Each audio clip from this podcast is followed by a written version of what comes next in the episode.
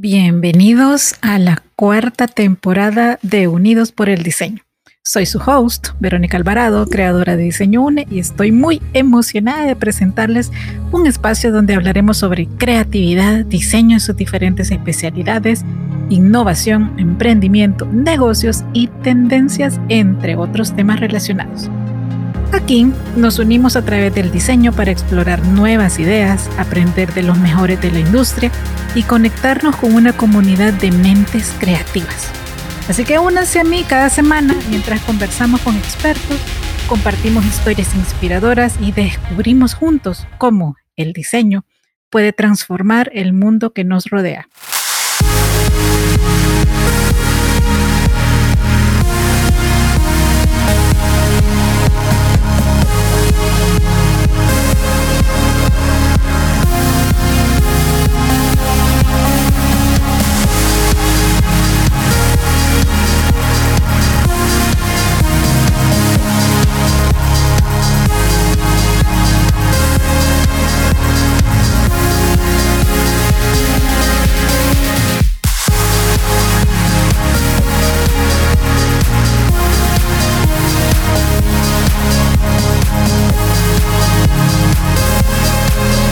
Por el diseño.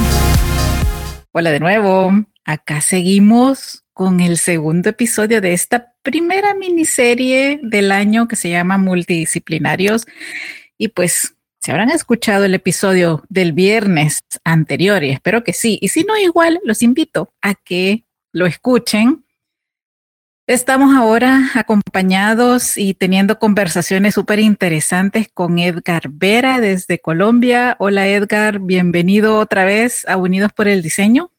Verónica, mm, hola, un gusto saludarte y qué rico volver a estar acá con toda tu audiencia. un placer, un placer tenerlo nuevamente. Y yo les quiero comentar más sobre la trayectoria y la formación multidisciplinaria de, Edgar, que pues su carrera base es la administración de empresas y en ese rubro él cuenta con una gran experiencia en marketing político y también asesorando a personas y empresas en el tema de marca personal, comunicación asertiva y protocolo empresarial. En el área de educación y docencia universitaria, tiene más de 15 años de experiencia en formación a nivel empresarial y educación superior, conocimientos en gestión e innovación curricular y métodos instruccionales para profesionales de la salud. En la parte de desarrollo personal y habilidades profesionales, cuenta con estudios y formación en coaching, programación neurolingüística, felicidad, presentaciones efectivas y oratoria. Además, con conocimientos en liderazgo y gestión de equipos de alto rendimiento y experiencia en asesorar sobre imagen personal y desarrollo de habilidades de comunicación. Y por si fuera poco, también en el área de innovación y gestión de proyectos, está cursando actualmente una maestría en innovación y también tiene conocimientos en design thinking y gestión de proyectos de desarrollo, familiaridad en el conocimiento del cerebro y procesos de cognición humana y pues toda una línea súper interesante en las neurociencias. Y les aseguro que me quedé corta. Debe haber mucho más y también mucho más en lo que él quiere desarrollar a futuro. ¿O, me equivoco, Edgar? Total, total. A mí, eh, cada, que descubro algo, eh, me doy cuenta que me falta mucho por aprender. Entonces, eh, cada que estoy eh, investigando sobre algún tema y me sale algún término interesante, y es como esa puntica de, la lana que empieza uno a alar y alar y alar y se va por ahí un tiempo descubriendo cosas y así. Eh, eso es como ir, tratar de aprendiendo y, empaparse de todo este mundo tan hermoso que nos rodea y que tiene tantas cosas para aprenderle. Lo sé, lo sé, me pasa exactamente lo mismo yo de repente entro a TikTok y, voy anotando temas para podcast y, quiero esto también y de lo otro también puedo hablar y este tema está interesante, lo quiero. Pero igual es un punto de investigación previa, pues también para validar em, esos temas que están interesantes o, o en boga Y pues, ¿de qué vamos a hablar hoy? de un tema candente, lo voy a decir así. Se llama el futuro de la educación. Y en este punto, yo quiero hacer una aclaración que sí me emocioné con las preguntas y de repente van a escuchar algunas citas que también han sido elegidas puntualmente para pues también subir en todos ustedes que nos están escuchando eh, los puntos de reflexión, eh, movernos el piso, la mente, las emociones de lo que está pasando con la educación o de lo que a nosotros nos ha tocado vivir eh, siendo alumnos o también educadores, porque varios tenemos ambos roles. Y que sí voy a poner de repente en aprieto a Edgar con las preguntas, pero ese, ese, esa es la aclaración. Que lo tomen desde aspectos eh, netamente reflexivos para generar cambios en nosotros. No estamos puntualizando en las instituciones como tal, aunque mencionemos la generalidad. Así que espero que estemos claros con eso. Ay, ay, ay, suena muy interesante este encuentro, pero listo. yo, eh, te acabas de inyectar adrenalina a este podcast. yo sé, yo lo he estado esperando mucho, créanme. Así que vamos, de una, arranquemos.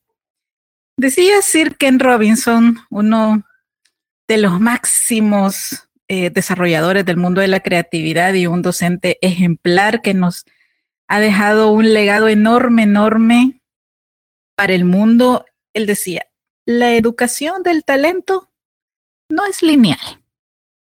Y aquí arrancamos con la primera pregunta. A ver, Edgar, ser profesor o catedrático no siempre implica ser educador. ¿Cómo cree que la inteligencia artificial transformará la experiencia de aprendizaje en las aulas del futuro?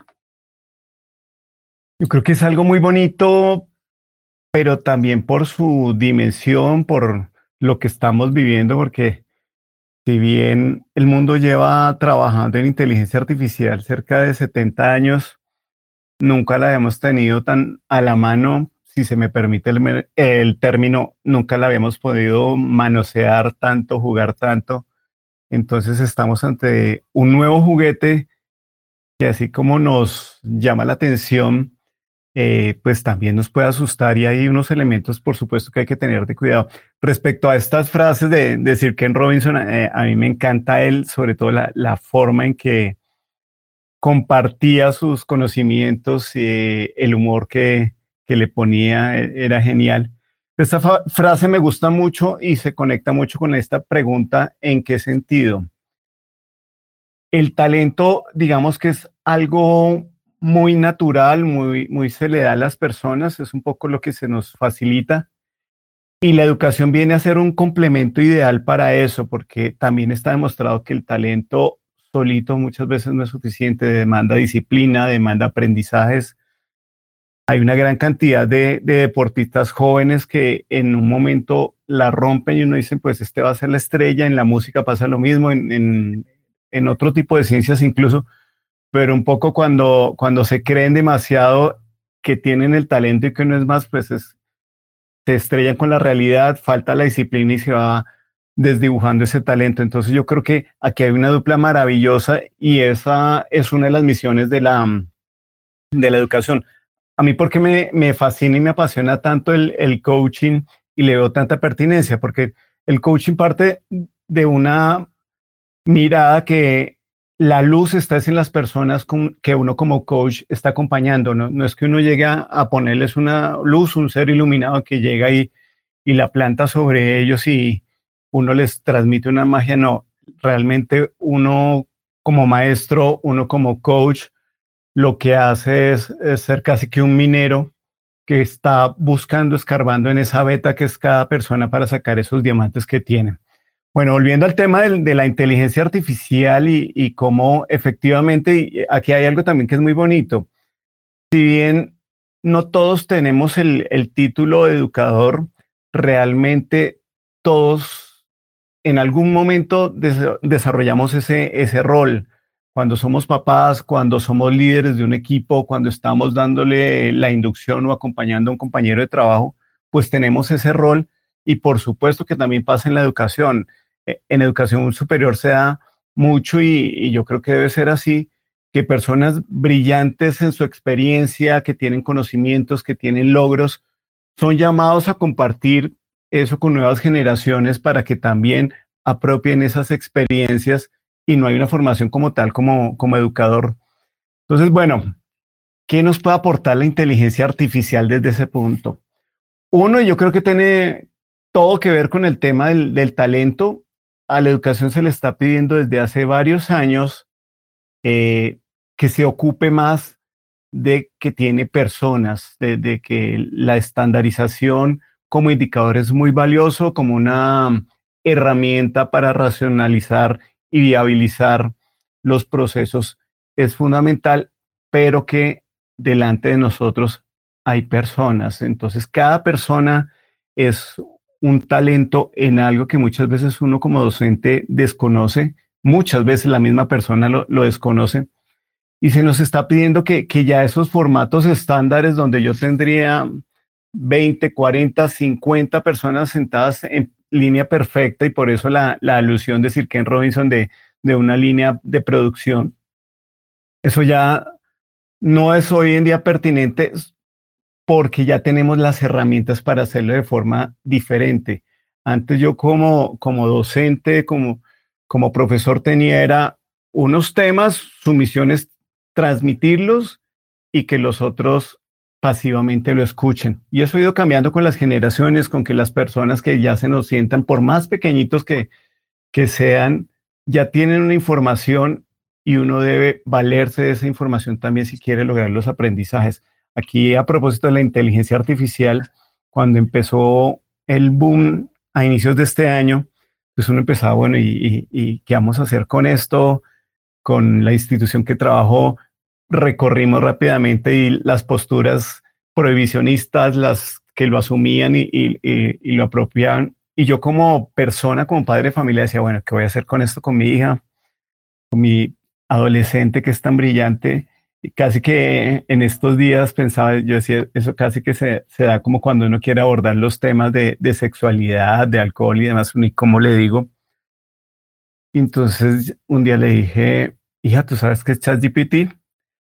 Aprendí mucho de ChatGPT en ese momento, me enseñó sobre redes neuronales y una cantidad de cosas que yo, cuando yo... Ay, ella, ya, sabía. ya sabía. Ella ya sabía de ChatGPT. No, solo de ChatGPT, de redes neuronales y cómo funcionan, que la verdad yo algo había explorado, pero me dio una clase que yo... Wow. Me acordé de un chiste que, es esa escena donde el papá llama, llama al, hijo y, hijo, es que quiero que hablemos de educación sexual. Y el hijo le contesta, claro papi, ¿qué quieres que te enseñe? Me pasó idéntico con la inteligencia artificial y mi hija. Bueno, entonces nos puede apostar o nos puede aportar por la personalización del aprendizaje, porque nos puede, uno puede orientar a los estudiantes. Mira, el tema y el objetivo de lo que quiero que, que, aprendamos y que es importante por lo que este currículo lo contempla es este.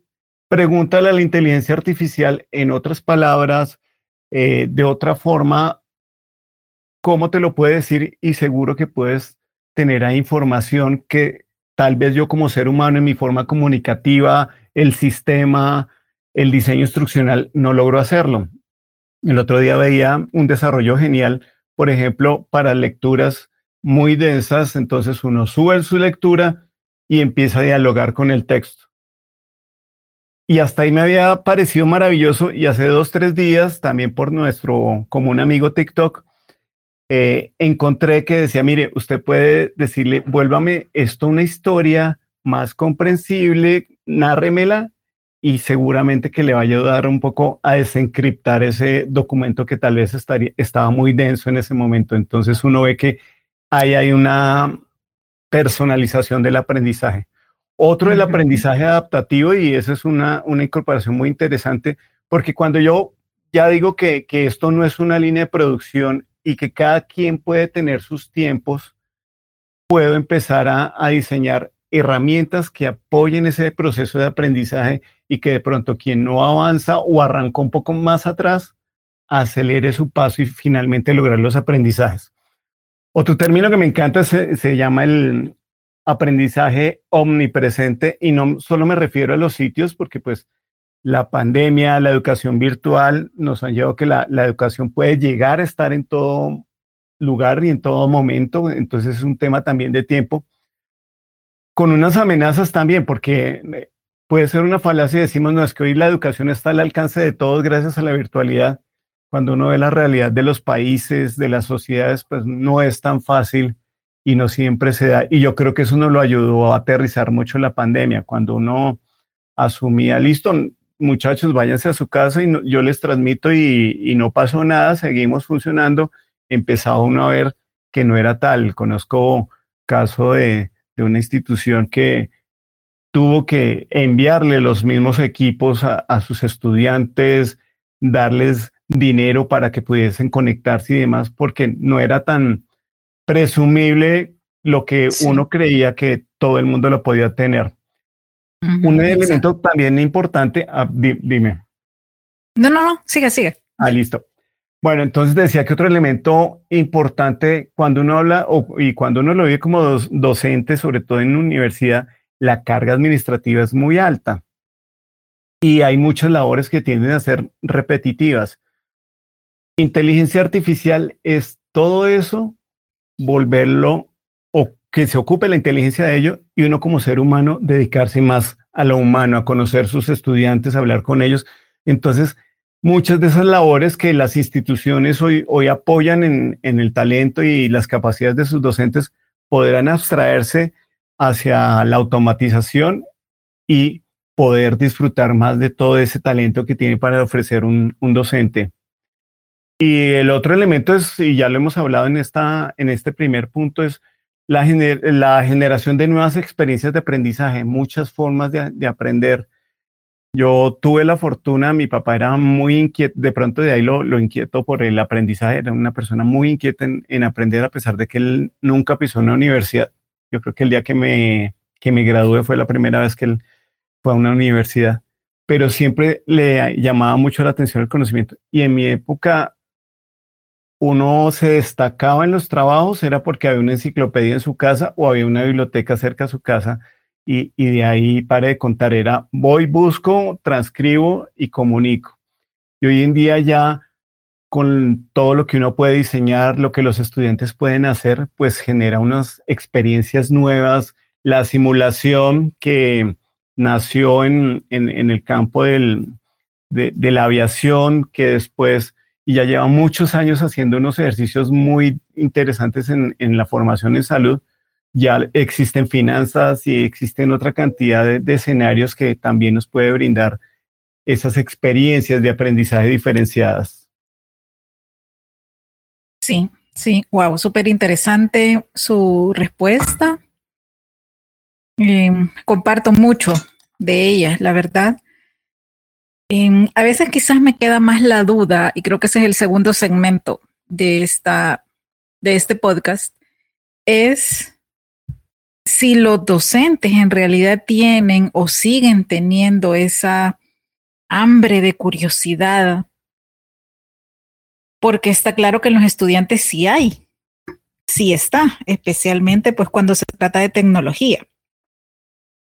Pero de repente en entre colegas vemos que es más fácil la repetición y pues también en el caso de la inteligencia artificial pues hay muchas preocupaciones éticas o desafíos relacionados con su implementación en la educación. En relación a esto, Edgar, ¿cuáles podrían ser, a su juicio, eh, las principales tres preocupaciones éticas o desafíos que la IA tiene en la educación?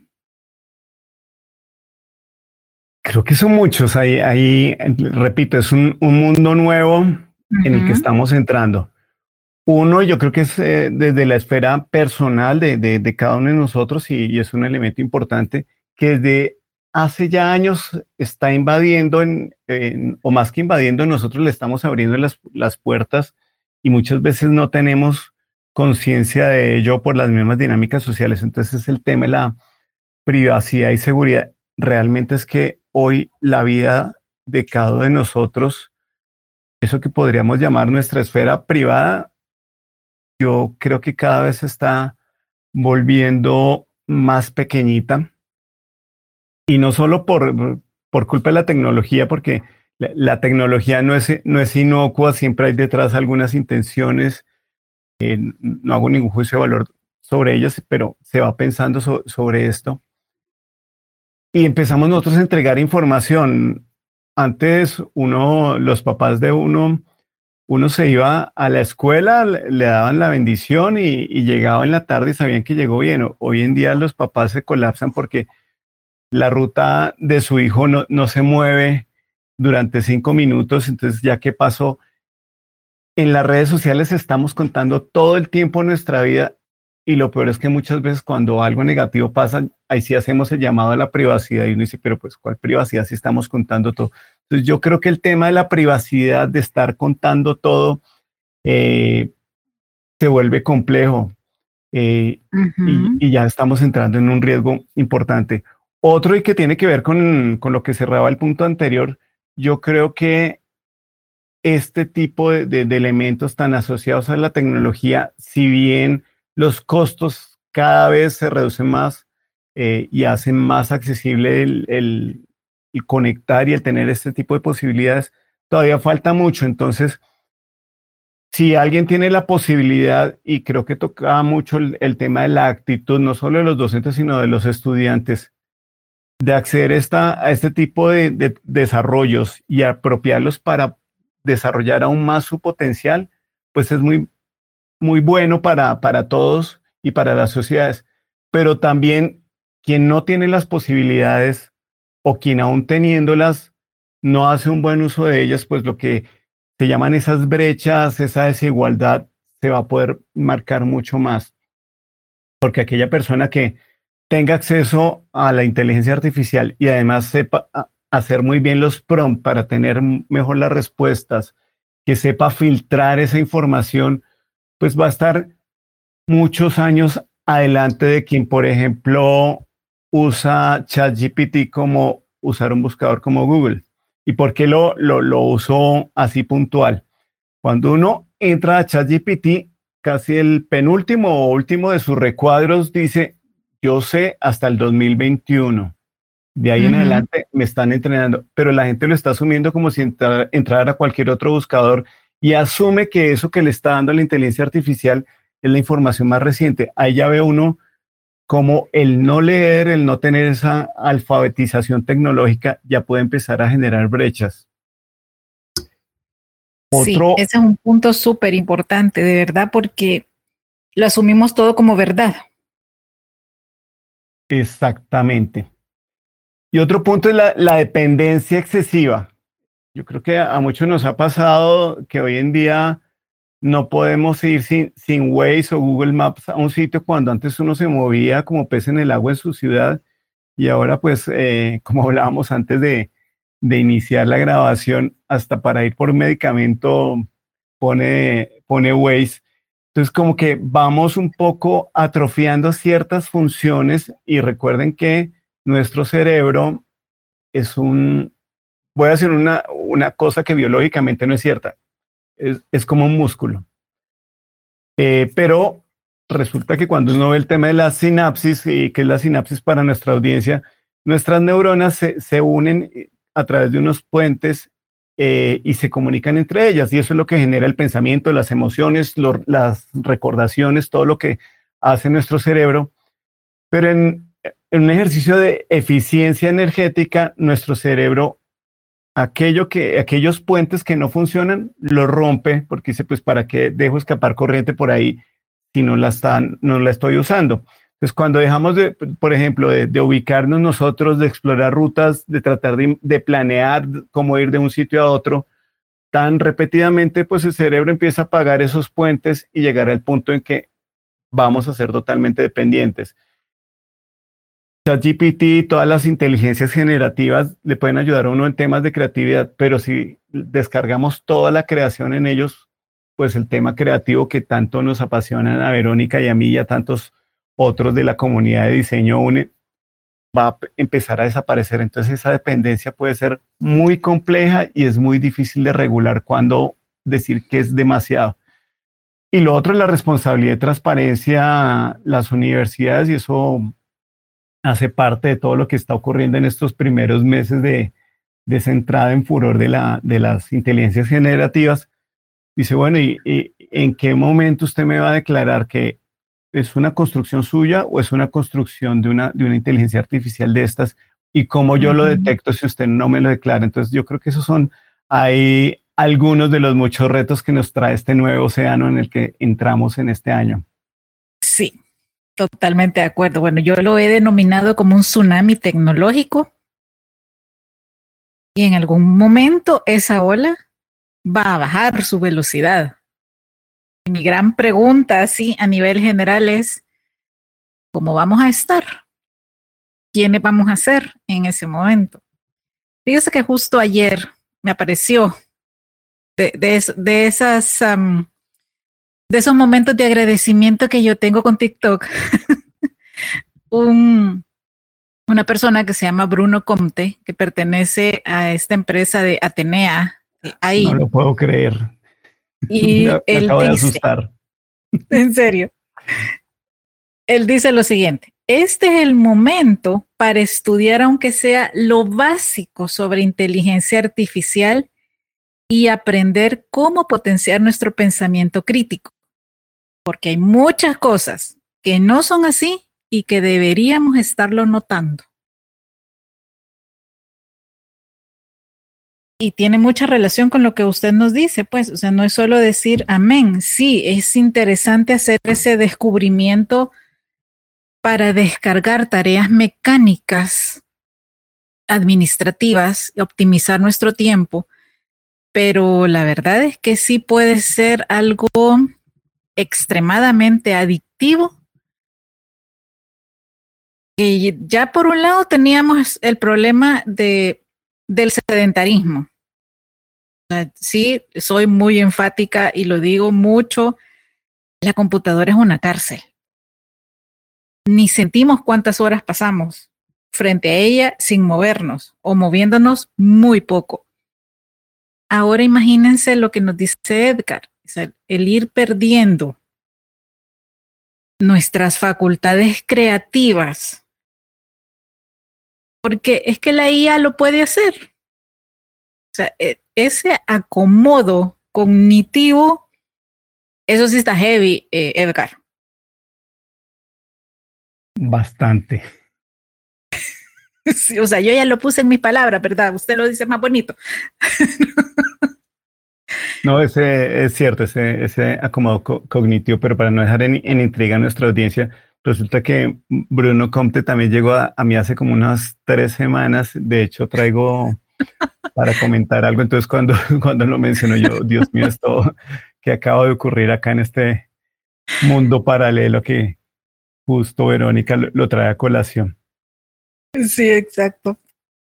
Y bueno, siguiendo con este, con esta primera parte, porque van a notar, son tres segmentos eh, en, esta, en este podcast. ¿Cuáles serían, Edgar, entonces las habilidades y competencias clave que los educadores deberemos desarrollar para aprovechar al máximo las oportunidades que ofrece la IA en la educación? Yo lo, lo, lo extrapolaría casi que a cualquier persona eh, para ser competitivo, eh, o voy a usar otra palabra mejor más que competitivo, porque puede tener su, su sesgo para algunas personas. Para ser sostenible como personas, y me refiero a que podamos desarrollar un proyecto de vida, que podamos ser contratados como profesionales, que podremos mantenernos vigentes desde la solución de problemas a otros, desde aportar a otros, eh, aplica para todo el mundo, pero por supuesto que como profesores, como educadores también es fundamental, porque es que nosotros ante este tipo de escenarios y, vuelvo también a la analogía que hacía de lo familiar hace unos minutos, como docentes tenemos dos oportunidades, o tomar una postura un tanto negacionista o prohibicionista. Conocí el caso de un docente universitario y le diseñó presentación nomás de bonita, donde hizo una taxonomía mm, muy propia y entonces declaraba las inteligencias artificiales de alto riesgo y colocaba esa para eh, colocaba ChatGPT para prohibirle en el uso de sus clases. Pues puedo tener esa, esa situación que uno dice, bueno, yo como docente, ¿qué le aporto? Y voy a otro escenario que seguramente dará mucho que discutir. Hay quienes pensamos, bueno, el, el tema del consumo de alcohol es una realidad en nuestras sociedades, la sociedad latina es muy, muy del consumo de alcohol. ¿Yo qué prefiero?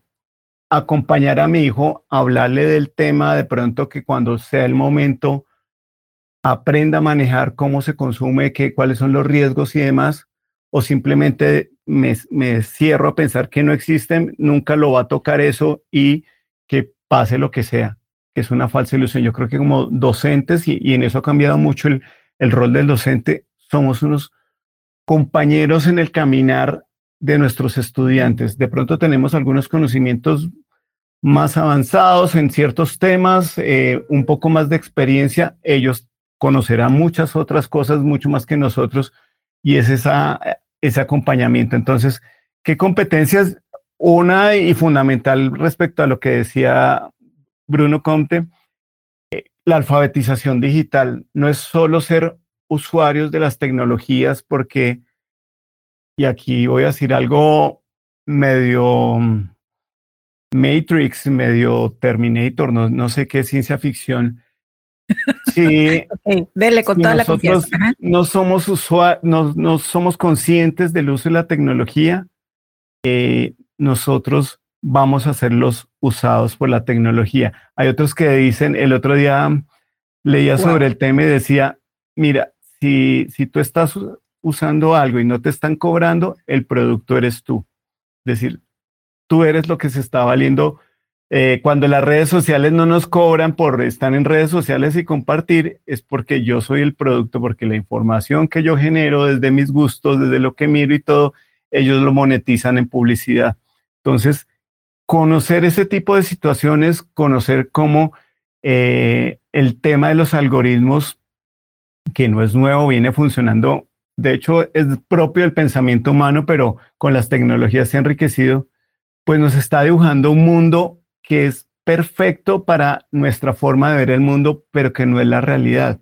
Yo a veces en, grupos, cuando, cuando hablamos de temas de comunicación, les digo, mire, en el mundo hay tantas realidades, si estamos 10 personas sentadas, hay 10 mundos reales totalmente diferentes porque cada uno de nosotros ve e interpreta e incorpora ese mundo como es.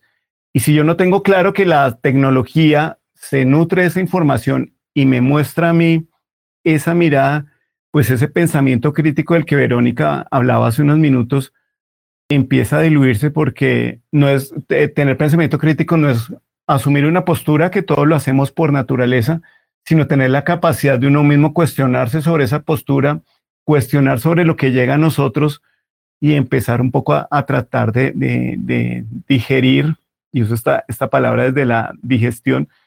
Saben que cuando consumimos un alimento, una parte es nutrientes y es valioso para el cuerpo y hay otra parte que no. Y yo creo que con la información hay que hacer eso y para eso la alfabetización digital es fundamental.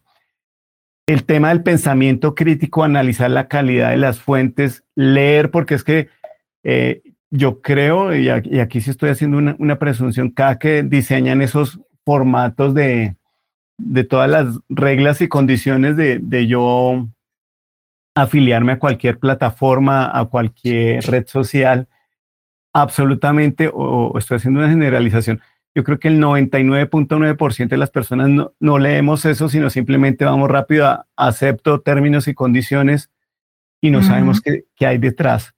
Entonces el pensamiento crítico es fundamental y en la educación debemos ayudar a que nuestros estudiantes de acuerdo con los objetivos, también se cuestionen. Es más, que nos cuestionen a nosotros mismos, antes como, como docente y, lo viví como estudiante un tanto rebelde que hace uno preguntas que después le costaban mucho trabajo poder pasar una asignatura, si se atrevía a cuestionar al, al docente, eh, que los estudiantes nos cuestionen es muy valioso. Y uno podría hacer un ejercicio un, tanto perverso, decir alguna, alguna barbaridad en su clase con total convicción y de pronto la siguiente clase dar, dar algún premio, un estímulo adicional a quien haya logrado identificar eso y arrancar una clase por eso. Bueno, la, la clase pasada yo dije algo que no era cierto. ¿Quién lo descubrió? Ese tipo de dinámicas nos ayudan a mover a los estudiantes y a entender que no hay, y perdón la expresión, tragar entero. Absolutamente no hay nada que sea totalmente objetivo.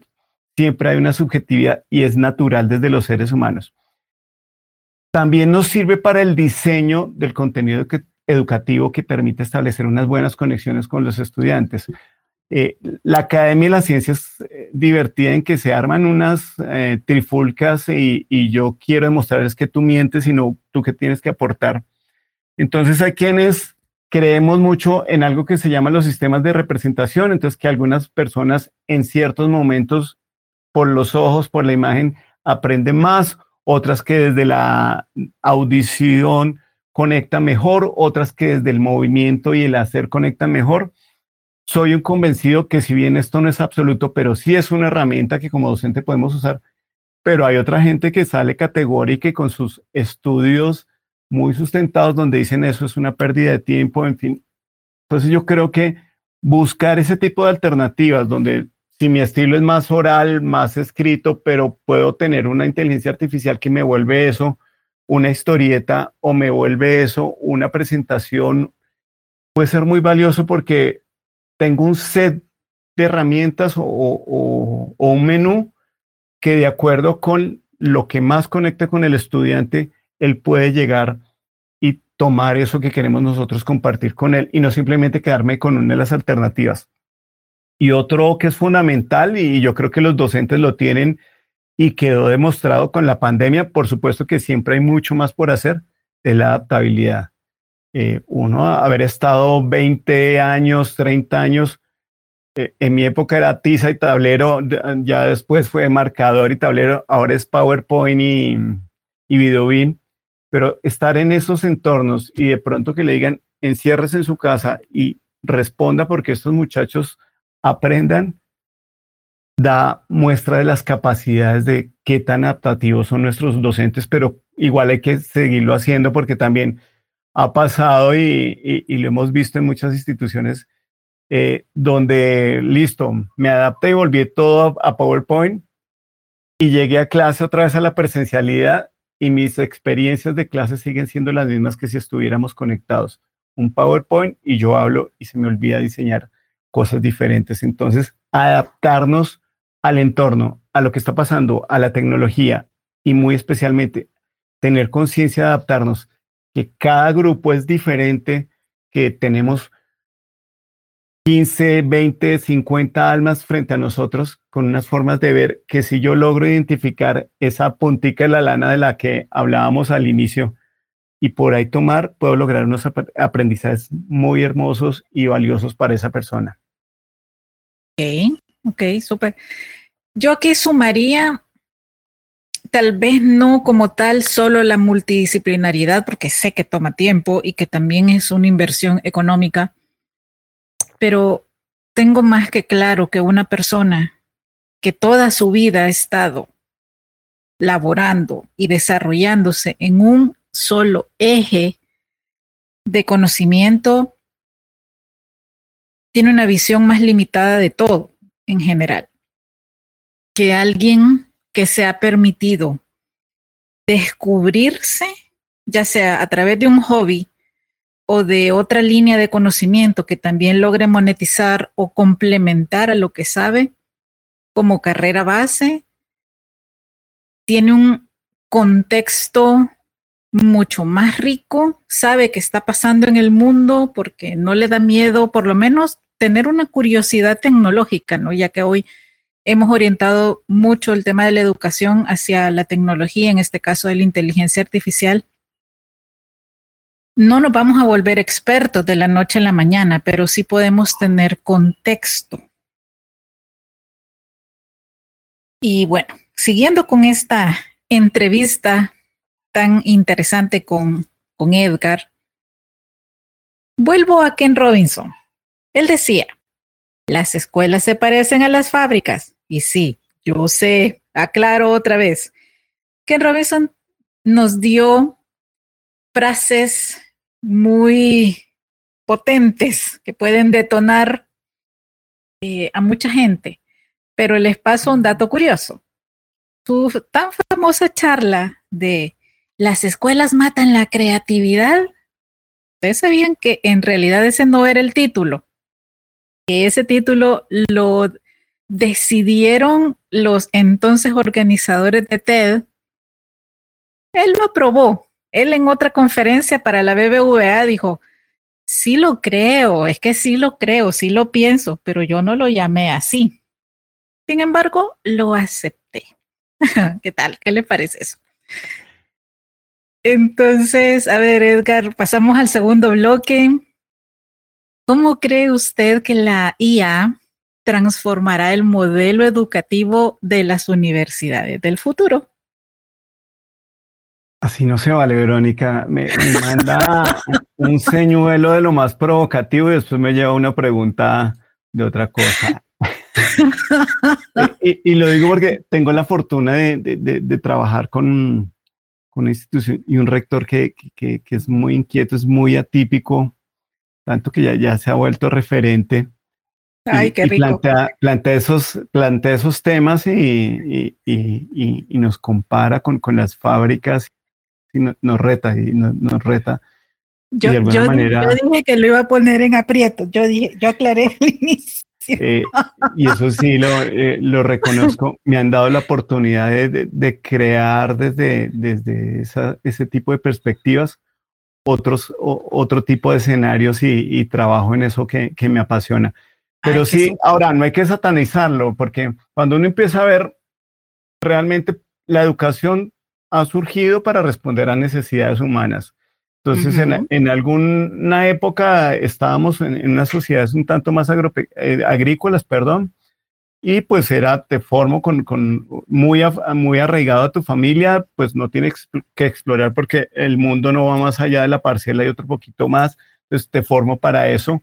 Después vino toda la, la, la era de la, de la revolución industrial y pues se necesita personas que trabajan en esas fábricas la misión de la escuela de alguna manera fue ayudar a que eso ocurriera.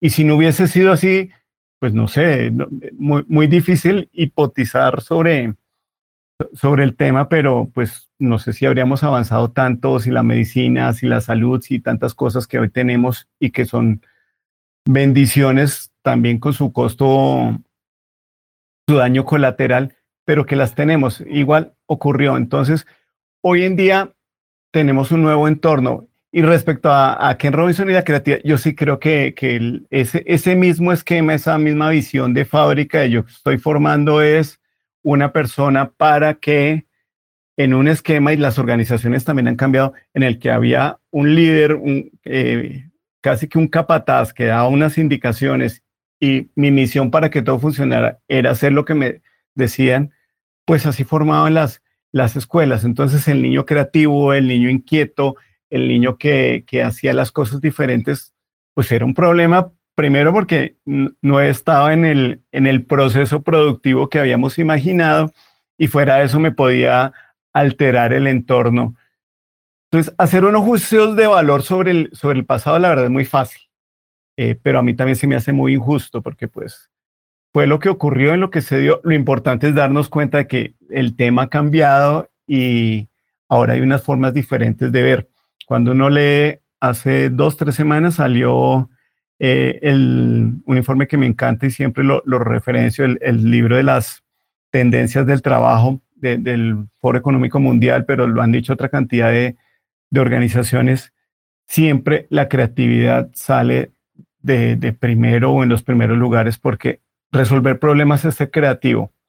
Es que a veces pensamos que la creatividad es, eh, pum, se me prendió el bombillo, una idea absolutamente nueva y, la plasmo en algo. No, creatividad es resolver problemas de forma diferente. Y a mí me encanta un ejemplo. no sé, de los que sean papás, estoy seguro que muchos han, han, vivido esa experiencia. Buscan el eh, hay una vez una película de Arnold Schwarzenegger que se llama El regalo prometido, el robot espectacular, no sé qué, llegan con el juguete a, su hijo y el niño pone el robot a un lado y la caja se le vuelve su mejor juguete. Entonces, esa es la capacidad creativa y yo creo que no podía dejar pasar esa, esa provocación que me lanzó Verónica antes de responder la pregunta. Bueno, ahora sí me, me pongo disciplinado porque me desordené, profe Verónica, y discúlpeme. Bueno, ¿cómo creo que la inteligencia artificial transformará el modelo educativo en las universidades del futuro? Pues esta pregunta, de claro, son mis percepciones personales, no son verdades. Para mí tienen cierto sentido. No sé si en, en 15 días, en un mes, en unos meses puedan cambiar. Pero yo creo que, que no solo el modelo de las universidades, sino la educación en general tiene que cambiar con todo esto que está pasando, entonces, y ayer grababa un, TikTok sobre cómo han aparecido en este mundo de extremos, porque el, ser humano es así en particular, además que eso vende, entonces los que ven la catástrofe, nos acabamos, eh, control delete porque esto se acabó con la inteligencia artificial, eh, y los que ven pues todo el paisaje con unicornios y florecitas volando por todo lado, que también ambos son escenarios extremistas y un tanto utópicos. Entonces aparecen quienes dicen, no, mire, todo esto se acabó, se acabaron las universidades, se acabaron las profesiones. Otros, eh, en una actitud que yo recuerdo cuando el presidente de Kodak, que ya había, de hecho, inventó la fotografía digital, declaró que la imagen digital nunca superaría la película. Muchos de nuestros escuchas se preguntarán qué es Kodak. Ahí está el tema de, lo que ocurrió con él. Cuando uno lee cuántas veces en Blockbuster rechazó al señor que se le, le, parecía muy aburrido que le cobraran multas por, por devolver tarde un video y se le dio por inventar Netflix, y veo en, algunas personas, en las instituciones, en algunos docentes lo mismo. No, eso nunca nos va a tocar. Nosotros somos una institución de 600 años, sabemos hacer lo que hacemos. Cuando uno lee sobre la, historia de, la educación y, yo algo publiqué para algún proyecto, eh, entonces decían que la misión de la universidad era la búsqueda de la verdad. Y yo creo que nos creímos mucho esa era nuestra misión y la pensamos en singular y la asumimos así y realmente nos olvidamos que puede haber muchas verdades y que efectivamente los temas van a cambiar. Habrá, por supuesto, profesiones que se seguirán manteniendo. Alex Torrenegra, que es un, un referente orgullosamente colombiano, pero que nada como pez en el agua en Silicon Valley, él, él dice, mire, yo quiero estar seguro que en el bus que van mis hijas a la escuela lo construyó un ingeniero. Yo no esperaría que alguien que lo hizo por cursos cortos por alguna plataforma construya ese puente porque no me gustaría que mis hijas pasaran por ahí. Lo mismo, yo no, yo no quisiera que me atendiesen en una emergencia o en una situación médica, lo que estábamos hablando hace unos minutos antes de, de nuestro podcast, y que me lo atendiera alguien que se formó con cursitos de, de seis, ocho horas, no. Hay profesiones y disciplinas que, que demandan unos desarrollos muy importantes que requieren eso, pero también hay otros escenarios que seguramente no. O la configuración cambia. Yo, yo recuerdo que hace unos cinco o seis años en, en un reto profesional hice una muy juiciosa investigación y hablaba sobre la importancia de las carreras técnicas y tecnológicas en el mundo y en, el futuro. Pero resulta que en, sobre todo en nuestros países que, que son tan de indicadores y, y, obedecer a lo que otras instancias en el mundo les plantean, entonces el indicador es cuántas universidades y estudiantes universitarios tengo. No importa que yo tenga ingenieros haciendo lo que hace un tecnólogo y que le haya cobrado mucho más, pero tengo universitarios. Ahí hay que mediar y sé que estoy diciendo algo súper polémico, pero en países desarrollados hay gente que estudia al menos durante un tramo de su vida para ser un técnico durante dos, tres años, lo hace muy bien y la misma evolución disciplinar y personal lo lleva, oiga, yo ya necesito una formación más avanzada y de, pronto ingreso a un nivel tecnológico y ya desarrolló más y se volvió profesional y sigue ese ejercicio, pero un poco el, paradigma que, que, asumimos como sociedad y, como sociedad latina es muchas veces, y, yo recuerdo haberlo oído, que, la verdad a mí es un, una sentencia que a mí me parecía terrible y era, estudie para que sea alguien en la vida. Yo me cuestiono, pues, si usted nació ya es alguien, es un ser humano maravilloso, eh, pero supuestamente si no estudia, es un cero a la izquierda. Consígase un trabajo, perfecto, sí, porque pues debo, debo producir, y pensiones. Entonces las tres etapas de la vida eran esas y eso cambió. Entonces yo creo que la configuración de las universidades debe cambiar hacia donde, no sé, eh, eh, se habla mucho del, modelo, a propósito de que, en, el post pasado, en, el podcast pasado hablamos de, un invitado que tuve de, Lego, tipo Lego, donde yo voy enriqueciendo y armando mi título. El problema es que, bueno, ¿para dónde y cómo te ayudo yo a que esa figura realmente sea lo que desarrolle tu proyecto de vida y sea útil para la sociedad? Entonces, es un reto interesante que además está ahí, porque no, no se trata de que las universidades no lo intenten, lo intentan mucho, pero y, cuando hablo con colegas en América Latina y en otras partes del mundo también lo plantean, dicen, sí, pero es que hay unos marcos normativos donde los gobiernos también deben pensar en qué tanto flexibilizo yo y no que usted se le ocurra sacar un programa que muy llamativo, pero no le aporta nada a nuestra sociedad y lo que hago es darte una licencia para que le vendas una ilusión a alguien y que ese alguien después salga y no encuentre trabajo, no encuentre cómo desarrollar su profesión, en fin. Entonces, hay que va a cambiar la mediación, la forma en que, el, en que damos ese conocimiento. Pues ahí hay unas perspectivas muy desafiantes porque listo, no todo presencial, no todo virtual, las combinaciones, pero todas esas les preguntas a unos y a otros eh, y resulta que no lo tienen claro. Y ahí es donde nuestro común residente, nuevo mejor amigo Bruno Comte aparece. Él tiene un video donde, donde habla de un caso de, que se llama eh, el sesgo de supervivencia. Y entonces cuenta la historia de, de cómo Abraham, Abraham, Abraham Wald, perdón, un matemático asesorando a los pilotos de, y a las fuerzas, a la Fuerza Aérea de Estados Unidos en la Guerra Mundial, en la Segunda Guerra Mundial. Entonces decían, oiga, nos están tumbando los aviones, necesitamos reforzarlos, pero pues van a quedar muy pesados, debemos reforzarlos solo donde se necesita. Y lo que hicieron fue algo muy lógico, pues avión que se aterriza, veamos dónde le dispararon, dónde le pegaron y reforcémoslo ahí. Y entonces lo que dice, lo que les dijo este matemático es, miren, ustedes le están preguntando o están mirando en los aviones que no se cayeron. La pregunta hay que hacérsela a los aviones que se cayeron, porque es donde realmente es vulnerable.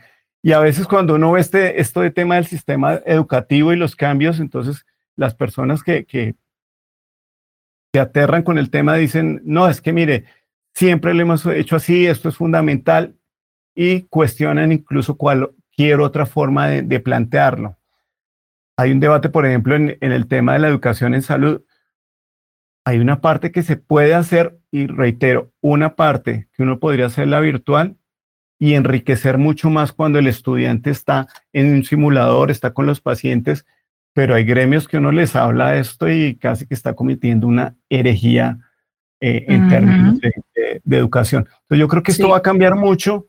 Seguramente la, la educación de las universidades también tiene que cambiar el foco porque nos estamos concentrando, y, esto no es, no es cosecha mía, es de, un profesor español, Patricio, y le presento excusas porque se me olvida su, apellido.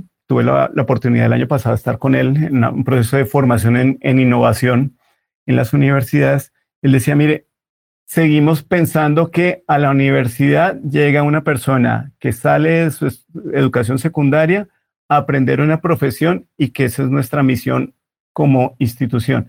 Y realmente la pirámide poblacional se está invirtiendo, entonces cada vez va a haber menos jóvenes. Y lo otro, con los cambios que están ocurriendo, ya un pregrado siempre va a ser desactualizado insuficiente y la persona tiene que seguirse formando o a veces tendrá que cambiar radicalmente de profesión porque cambiaron las cosas. Entonces, trate de diseñar nuevas alternativas, propuestas, también eh, centradas o pensadas en ese otro 80% de la población que usted puede impactar con esa misión tan bonita que tiene como institución. Wow. Ah, estoy escuchando a Edgar y estoy googleando a todas las personas que él va mencionando. Espero que ustedes hagan lo mismo también. Sí, ese silencio me, me, asustó. No, no, no, eh, es porque está súper interesante, pues hay muchas líneas de contenido para investigar y profundizar en ellas pero em, ya que usted mencionó a, al ego, creo que sería una, una visión interesante el poder elegir en base a un pequeño FODA, se me ocurre, estoy nada más hablando, pensando en voz alta, y que pudiéramos tener más libertad de elección. Creo que hay mucha, mucha tela que cortar y que pues iremos escribiendo y reescribiendo sobre la marcha en este sentido, porque eh, no sé, no sé qué tipo de estudiante es usted, por ejemplo, Edgar. Yo en este momento soy un estudiante quizá más rebelde porque pregunto más, porque cuestiono más, porque el contexto de 15 países y ya perdí la cuenta de la cantidad de speakers que he escuchado. Me han dejado tanto bagaje y tantas líneas de curiosidad que de repente llegar a un sitio solo para leer un texto en el que no se puede interactuar, ni siquiera descargar, yo ahí sí siento retrocesos enormes. Y entiendo que a nivel administrativo, pues no se puede correr y que todos los que están en los distintos niveles tienen que respetar las jerarquías, pero me alegra y lo felicito eh, el tener a una persona que le da libertad de acción, libertad creativa y que confía también en su criterio. Necesitamos más personas así con una visión así y con una libertad y nivel de confianza también así, para que avancemos más rápido, si no, de verdad esto eh, nos va a dejar atrás en muchas cosas y, y, va a ser más difícil de verdad que, que generaciones nuevas se logren incorporar a las exigencias de un mundo laboral que lleva 10 años adelante o más.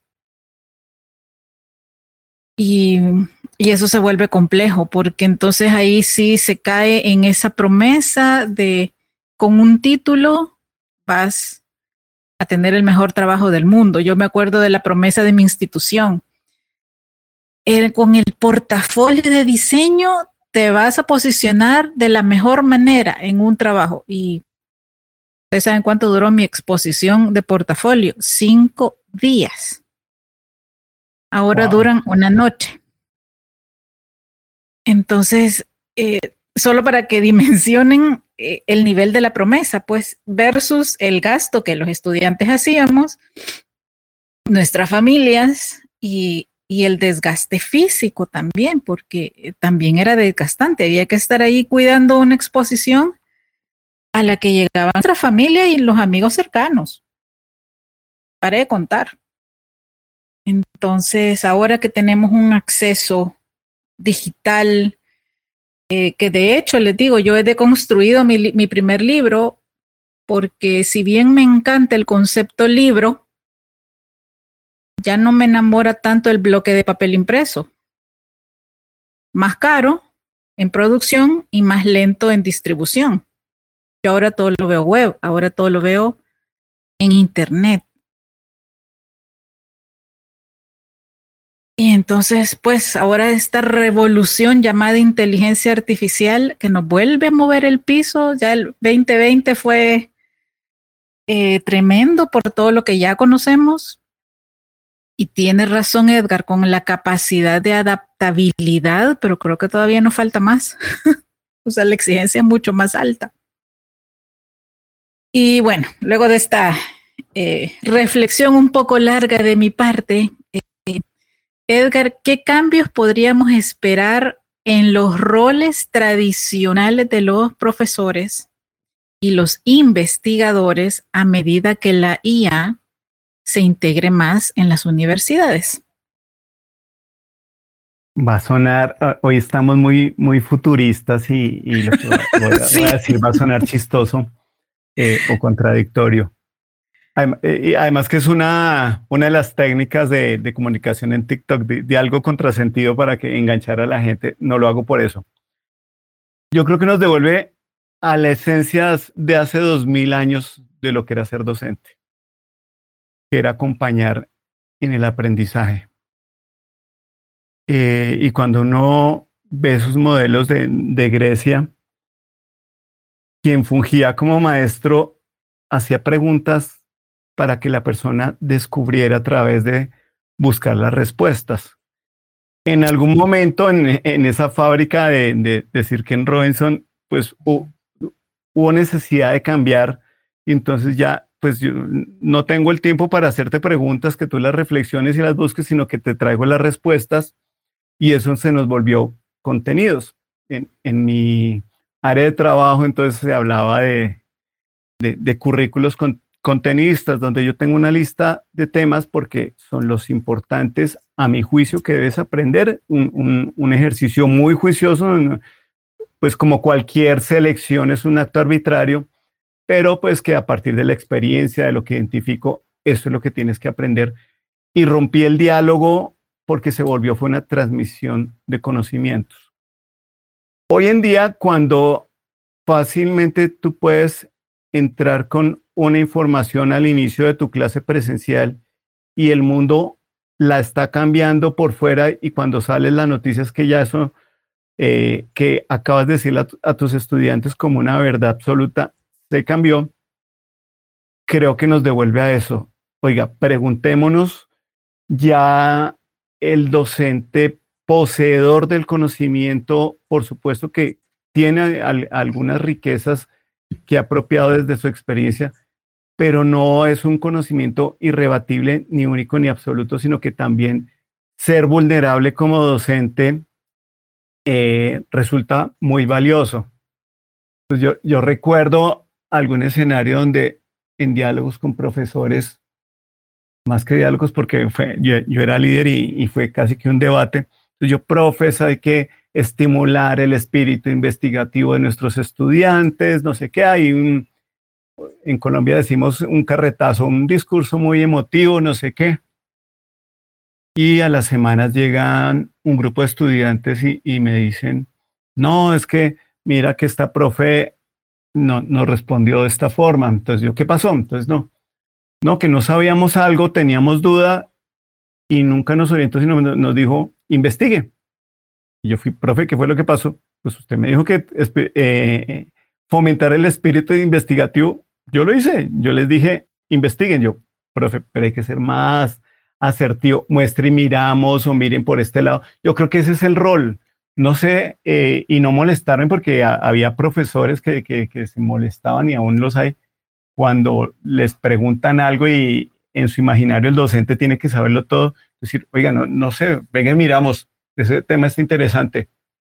Yo creo que esa vulnerabilidad que, que, de pronto puede hacer ruido en, en, la figura tradicional del docente, ayuda al estudiante a decir, oiga, mire que mi profe con todo lo que sabe, todo lo que nos comparte, cuando no sabe algo, lo acepta e investiga y me invita a que lo acompañe. Yo creo, que es un proceso de caminar juntos. Ese es un, bonito cambio que nos trae este tipo de escenarios, pero repito que nos devuelve dos mil y tres mil años en la historia de la, humanidad.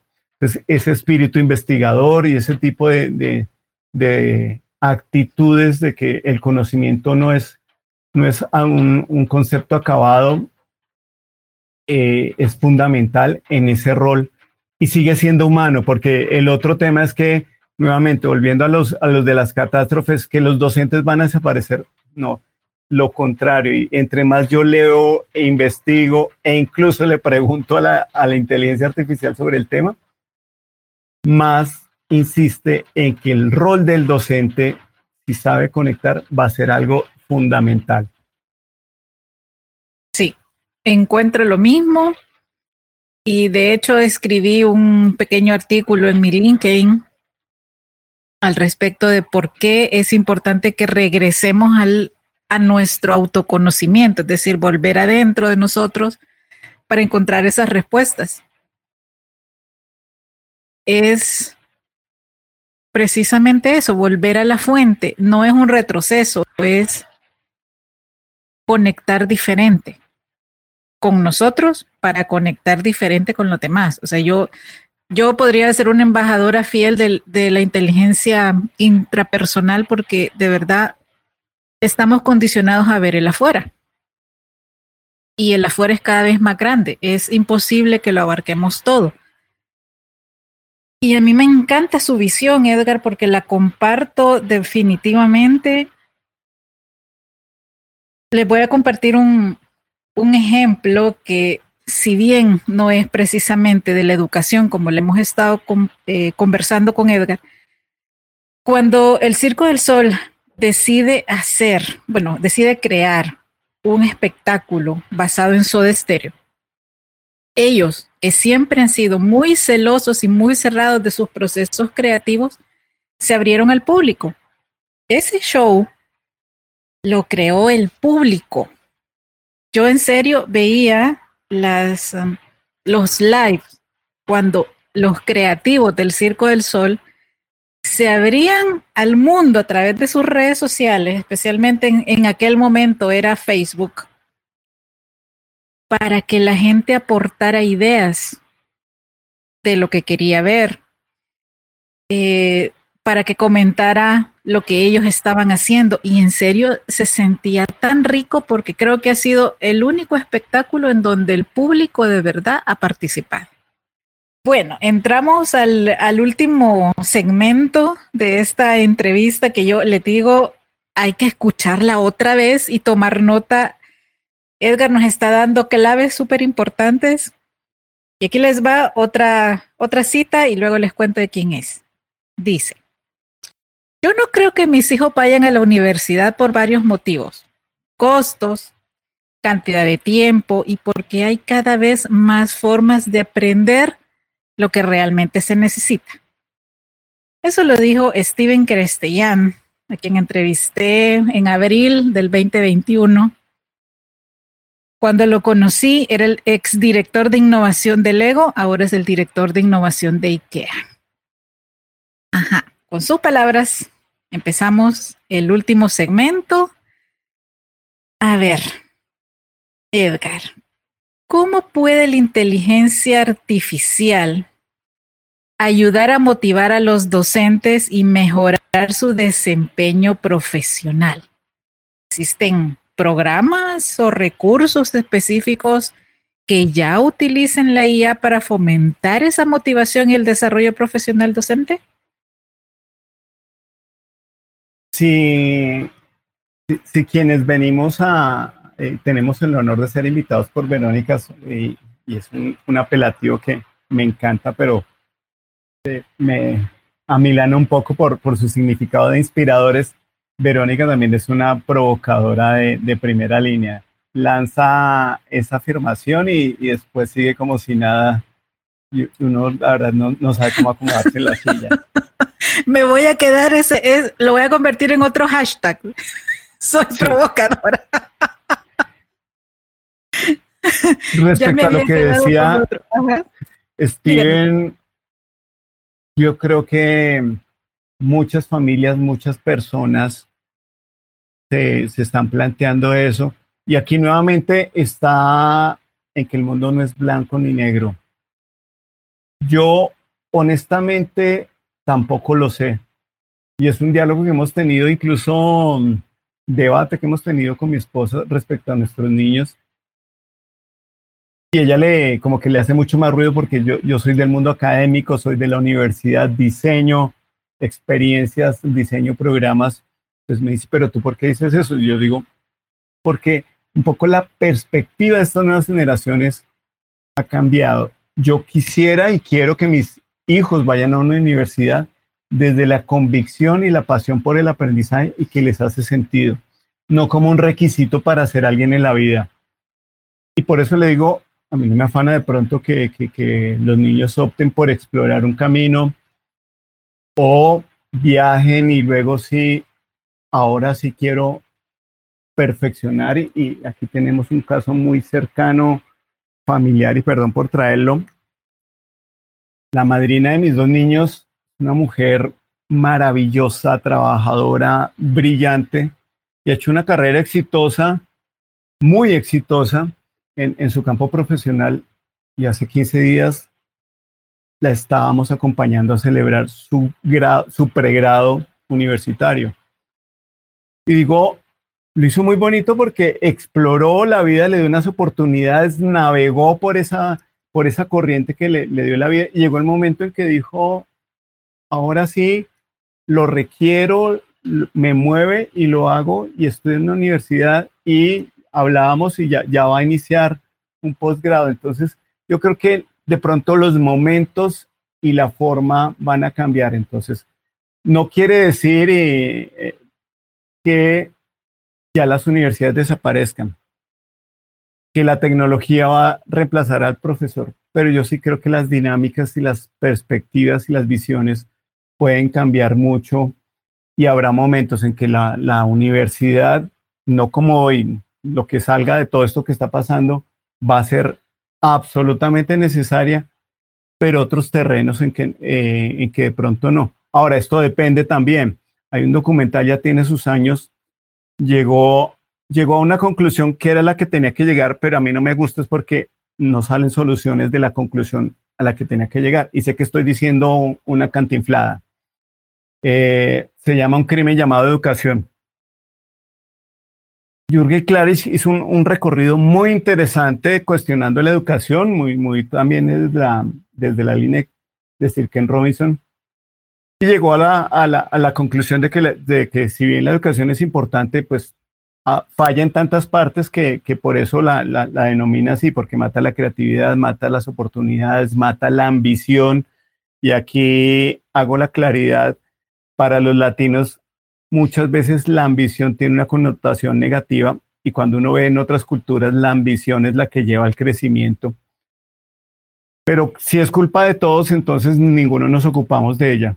Yo creo que, que si esa estructura en la universidad va a cambiar, y debemos ocuparnos de, mejorar y de pronto quitar el paradigma de que solo después o en determinadas vas a la universidad y solo para esto. Entonces creo que todos debemos revisarnos. Bueno, ahora después de esta licencia por la provocación de Verónica, vuelvo a la pregunta. Espérame, antes, antes de que entre la pregunta, yo también vi ese documental y lo seguí a Jürgen fielmente por más de dos años. Incluso fui hasta Guatemala a verlo presencialmente porque quería verlo en persona. Quería ver su marca personal. Valga la redundancia. Y yo creo que aquí también los docentes tenemos que ponerle atención a nuestra marca personal. Está bien llenar las paredes de títulos, de reconocimientos, preferiría más los viajes porque en serio expanden la mente de una manera que em, nada más lo puede hacer. Es estar ahí, es aprender multisensorialmente. Cuando estuve frente a Jürgen, nos pasó analizando a todos en la fila,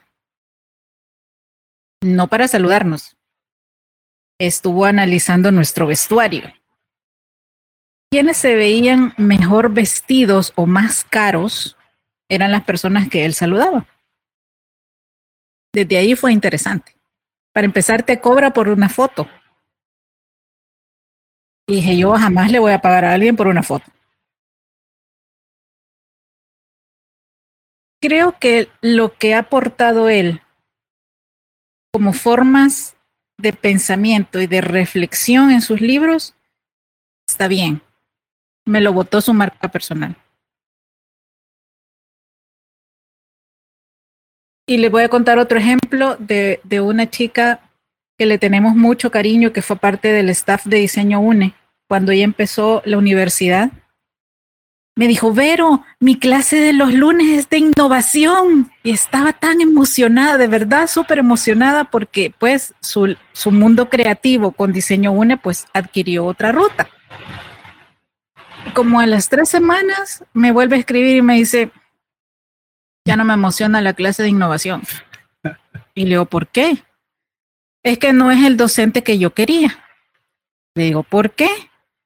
Porque yo no puedo tomar la clase en la noche, que es donde él está, y la persona que está a cargo, pues nos manda las mismas clases y las mismas programaciones de él, porque ahí aparece el nombre de él, pero ella solo ha trabajado en la universidad. O sea, a mí no me interesa aprender de alguien que solo ha tenido un trabajo, que se graduó y se quedó otra vez en la institución y no tiene más contexto.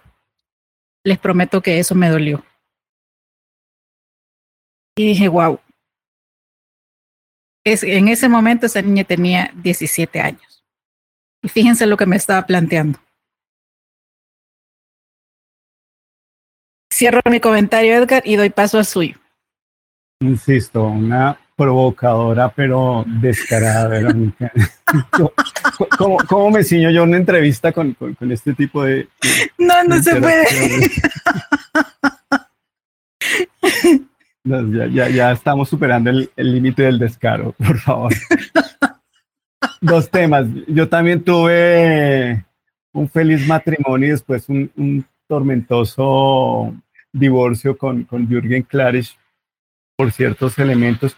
Pero como lo decíamos en el post pasado, yo, yo creo que todas las personas tienen su, su, su, su, lado que conecta con nosotros, otros que no. Yo lo mencionaba desde servicio al cliente, a un cliente que llega grosero y atar van a reclamar porque en algo fallamos, me está regalando cosas valiosas porque me equivoqué. Y de estos elementos eh, o de estas personas o en general de todas las personas, yo tomo lo, lo positivo porque también ha habido unos cambios, mejor dicho, eh, de, de, Clarice, para dónde va el mercado, él está ahí, es, es como tal producto, un producto que se actualiza y se reinventa, pero entonces ya como que uno dice, bueno, pero pues qué tan profundo estás viendo en lo que nos compartes si ahorita estás hablando desde finca raíz y se te olvidó el tema y la preocupación por la educación que uno sentía que era muy genuina y, casi algo vocacional. Y respecto al, al caso de, de la estudiante, efectivamente, yo cuando hablo con profesores y se lo declaro así, les digo, ustedes son magos. Eh, como docentes nosotros tenemos poderes mágicos, pero como todo poder hay que saberlo manejar, porque tú puedes tener esa chispita que tiene el estudiante y volverla una gran llama que ilumine, o puedes con un leve soplo apagarla.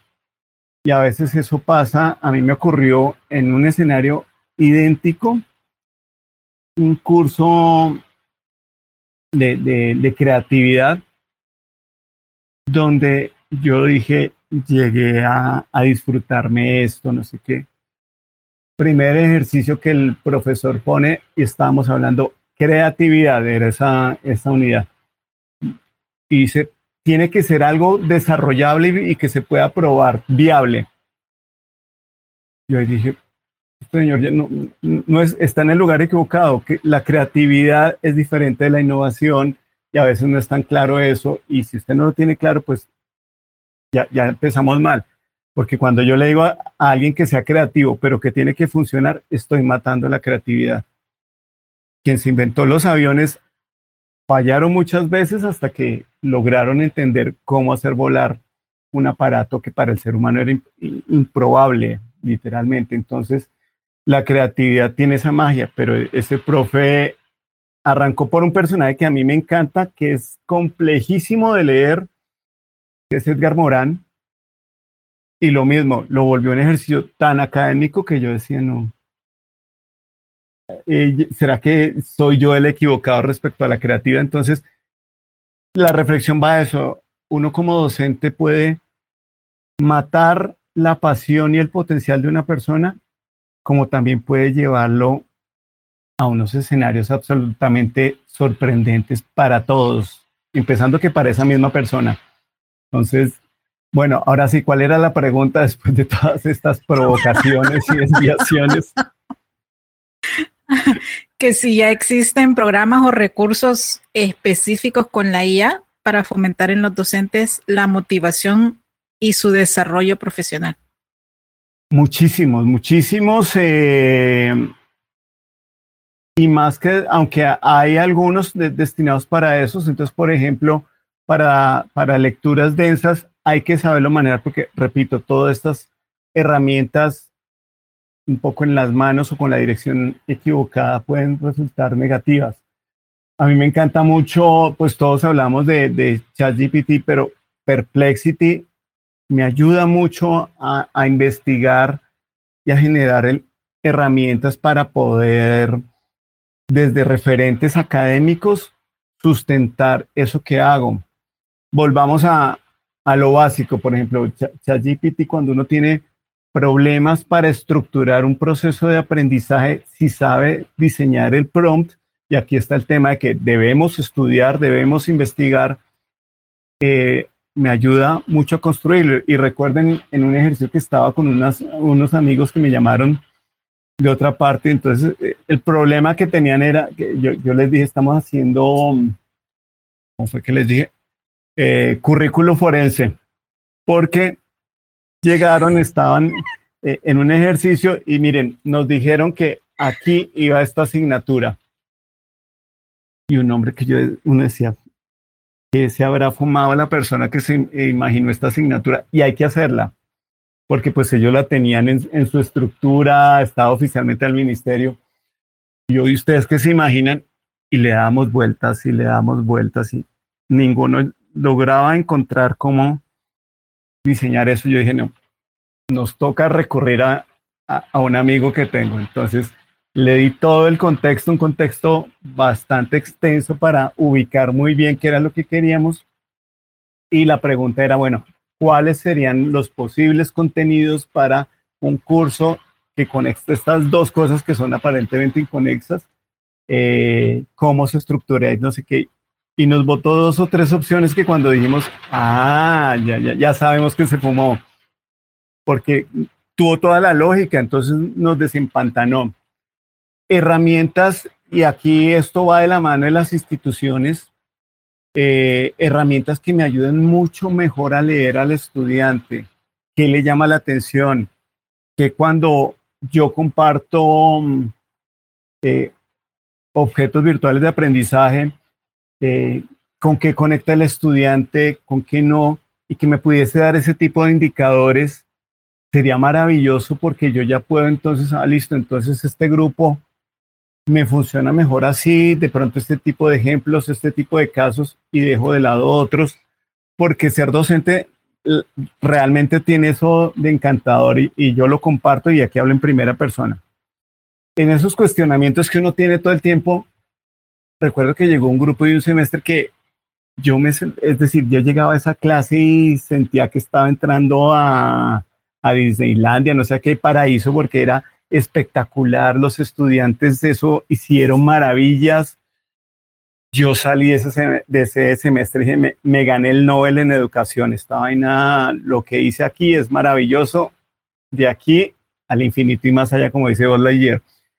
El siguiente semestre llegué a repetir el ejercicio y un absoluto fracaso. Pero es que yo tenía que empujarlo, yo decía, pero ¿qué pasó? y la, la enseñanza fue esa, personas distintas, momentos diferentes, visiones diferentes, y yo creí que la fórmula era para todo el mundo. Entonces yo creo que uno desde lo que investigan sus estudiantes, desde cómo comunican, desde provocarlos, eh, y, aquí eh, hablando con la maestra de la provocación, uno puede generar aprendizajes. Y ahí tengo una, una experiencia muy bonita que, que, que, en lo que hago hicimos. Mira, si yo le digo a un estudiante de ciencias de la salud, te voy a enseñar a editar video, él me va a decir, un momento, yo soy profesional de la salud, yo no nací para eso. Pero si yo te vuelvo el ejercicio que vas a hacer este semestre, un concurso donde parte de esa evaluación es que tantos likes te da tu comunidad y tus, tus amigos por estar en una plataforma, el estudiante aprende y hace unas cosas de edición que uno dice, esto no lo hubiera aprendido en un curso de, un semestre. Y es desde la provocación. Y lo digo así porque es que fue, un caso de unos estudiantes de odontología que yo decía, pero es que esto quién lo hizo, tanto que les dije, lo dudé y no estaba mal, muchachos, ustedes, ¿quién les editó el video? No, no hay problema. No, profe, nosotros, ¿y cómo aprendieron? Y me mostraron, y yo, la reflexión que hice para mí es, si yo les hubiera dicho, vayan a tal lado, aprendan a hacer tal cosa, tienen que hacer esto y esto, no los hubiera movido. Es como que generar esa provocación detona unos aprendizajes, y aquí vuelvo al tema del currículo contenidista, que yo no puedo volver currículo, no puedo volver unidades de una materia porque no me cabe, o yo le enseño a la persona a ser profesional en su disciplina, y si le empiezo a meter todos estos temas como categorías en un currículo, no lo va a lograr, pero sí puedo motivar a que ellos exploren y amplíen ese mundo. Entonces yo creo que desde esas lecturas que me puede dar qué navegan ellos, en qué, con qué de lo que yo comparto se enganchan más. Tengo un, profe, colega y, compartimos eh, apellidos Tocayo. Y a mí me encanta porque él, enseña economía y está en TikTok. Él siempre eh, empieza sus, sus posts como hijitos eh, y les cuenta algo chévere. Yo digo, yo hubiera tenido un profe de economía así, de pronto habríamos tenido una relación menos tortuosa porque hoy en día me encanta, me fascina, pero cuando estaba en la universidad para mí era de lo más difícil que pude afrontar porque no lograba conectar con ella. Yo creo que si hay mucho, hay herramientas donde si yo organizo bien la estructura de lo que quiero presentar, me arma presentaciones, yo puedo decirle, por ejemplo, ayúdame a armar una, un storytelling que mueva a los estudiantes respecto a estos temas. Esto no es un producto acabado y aquí lo, lo reitero desde la dependencia y el uso inadecuado.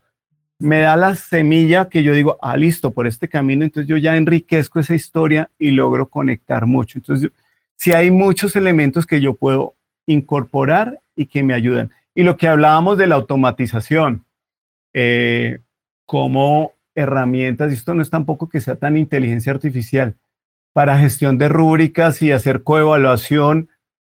Y les digo a los chicos, miren, este link, ve allí, eh, califica a tus compañeros. Ya yo tengo todo un ejercicio muy valioso porque llevé al estudiante a valorar a su par y las preguntas y cuestionamientos que él se hace respecto al otro, inconscientemente también se les va a hacer respecto a él. Entonces, es explorar, no, no, no, no quise entrar en, en temas puntuales porque es que usted dijo que esta era la herramienta, no, hay muchas, hay muchas y, busquen porque realmente uno puede enriquecer, puede automatizar ejercicios, puede ayudarle, por ejemplo, a quienes no son docentes de formación, nos hablan de, de, rúbricas, y uno dice, pero eso cómo es, es complejísimo, dando unas buenas instrucciones, puedo tener una herramienta que me ayuda a valorar sin ser la única eh, y me la estructura muy bien. Entonces, es como decimos los, los fanáticos de la tecnología, cacharrearle y descubrir todo lo que hay ahí para usar, pero sí hay muchísimo. Sí. Wow, qué conversación más rica, Edgar. De verdad, muchas gracias por este segundo episodio. Nos falta uno más de esta primera miniserie en Unidos por el Diseño. em, no sé, eh, recomendaciones finales o, el cierre que usted le quiera dar a esta temática. La hemos llevado por diversas dimensiones. Lo escuchamos. Las recomendaciones es que definitivamente no, no hay verdades únicas, que descubramos que lo humano siempre va a primar. Entonces, y voy a decirlo muy escuetamente, la inteligencia artificial y todos estos avances nos sacan del rollo de los contenidos, nos sacan el rollo de ciertos temas, incluso de algunos esquemas de evaluación, porque yo puedo diseñarme cosas muy interesantes, diferentes al test tradicional, y la tecnología me lo permite. Yo hablaba de la simulación en salud, como también hay los juegos simuladores en economía, en administración, y puedo ocuparme más que realmente para eso es la tecnología de ser humano, de cómo desarrollo es otro tipo de habilidades, otro tipo de, competencias en los estudiantes. Entonces, estamos en los peligros. Eh, en estos días hablando con, mi hermano, eh, lo he ido provocando y, cada vez se va, metiendo más en, este, en estos temas. Y entonces él lo decía, decía, oiga, o sea que si esto no lo maneja uno bien, va a ser como los de los que iban en el axioma en la película Wally. Yo, efectivamente, si nos dejamos y creemos que esto nos va a hacer todo, pues nos va a anular como humanos y eh, Verónica lo decía, la cárcel que es el computador, que es un televisor, pues genera obesidad y seguramente muchos han visto esa, esa gráfica de los televisores de antes súper gordos y el ser humano delgadito y ahora el televisor cada vez más delgadito y el ser humano cada vez más gordo por, por la inactividad. Igual puede pasar con esto. Pero yo sí puedo desarrollar unas habilidades, por ejemplo, y, lo, veo con frecuencia y fue en nuestro post pasado. Uno ve personas en, niveles de, de magíster, de doctorado, y no se pueden comunicar, no saben hacer una presentación, mmm, una cantidad de errores que uno dice, le enseñamos muchas cosas, pero no le enseñamos lo básico. Yo creo que esta es una oportunidad de oro donde ciertos contenidos, ciertos elementos los puedo dejar en otro entorno y yo me ocupo del ser humano y de compartir lo que soy como ser humano, eh, estamos ante una oportunidad maravillosa, hermosa y que podemos aprovechar. No nos dejemos meter el cuento del apocalipsis tecnológico, sino que más bien, y aquí yo, yo ayer precisamente grabé un TikTok sobre la estrategia de Noé de Warren Buffett. Entonces, ¿qué, es la estrategia de Noé? Él dice, miren, nada saca usted con predecir que va a llover. Valioso. Pero si usted nace el arca, mi hijo se ahogó. Entonces, sabemos que está lloviendo inteligencia artificial, avances tecnológicos, construyamos el arca para que naveguemos juntos y sobrevivamos, sobrevivamos como, como personas y seamos mejores seres humanos. Esa sería mi reflexión final. Excelente. Para quienes lo quieran seguir, ¿cómo lo encuentran en las redes sociales? Entonces, en, en TikTok, ya saben, Edgar Vera Coach. En Facebook también estoy como Edgar, Edgar Vera Coaching. Y en Instagram como Edgar Iván 71. Excelente. Bueno, nuevamente gracias Edgar. Espero que les haya encantado este episodio edición especial dedicado a la educación y la incorporación de la inteligencia artificial. Como se dieron cuenta, hoy tengo un nuevo hashtag, Vero es provocadora, creativa y educativa, diría yo, para que se entienda más el contexto. y nada, como siempre, un placer, Edgar, conversar con usted y pues extendernos para profundizar en este tema que a los dos nos apasiona. Muchas gracias, Verónica, y, mis disculpas a nuestro editor estrella porque no sé qué va a hacer. que estábamos programados para una hora y nos fuimos a dos. Entonces. Por eso les dije que era edición especial. Porque creo que todo importa. Creo que no haremos mucha edición. Todo importa. Ah, bueno, listo.